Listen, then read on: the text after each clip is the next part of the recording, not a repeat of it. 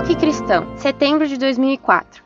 Natal, Rio Grande do Norte. Tipo, faço parte da MCDI, Missão Católica Deus de Israel. E esta é uma casa de evangelização, a qual se usa principalmente da música. Temos uma banda. No que vocês sobre o rock concordam no que diz ao uso deste ritmo para influenciar no comportamento de todos. Principalmente por ser um ritmo atraente, Satã usa dele para atrair muitos. Mas, de acordo com o livro Católicos, Pode e Não Pode, por quê?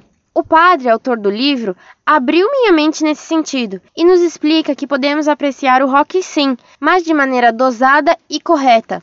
Ou seja, apreciando aquelas bandas e seus compositores que não incitam o público a sair por aí quebrando tudo ou influenciando na nossa fé. Temos aí bandas como Eterna, que é o chamado white metal, ou seja, metal cristão, que tem lindas músicas falando de Jesus. Também a banda europeia Dream Theater, de metal melódico progressista, que tem uma linda música falando de Jesus.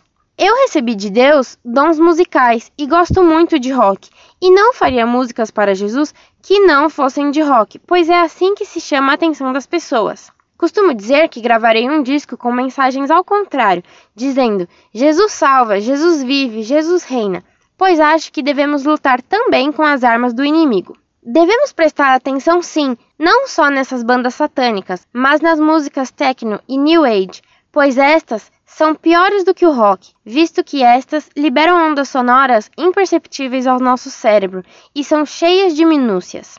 Creio que esta é a nova arma de Satã contra nós cristãos. Quanto ao resto do texto, concordo sim e espalharei a URL deste site para que todos aqueles puros de coração e confiantes em Deus possam ler as mensagens e entender como eu entendi.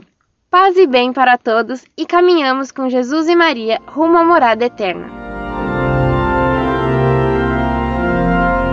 Muito prezada Salve Maria. Muito obrigado por difundir o site Monfort. Não posso concordar com você a respeito de um rock bonzinho e cristão. Não conheço o livro do padre a que você faz alusão, mas há tempos os padres, infelizmente, tentam inventar o baile cristão, o liberalismo cristão, o socialismo cristão, o rock cristão.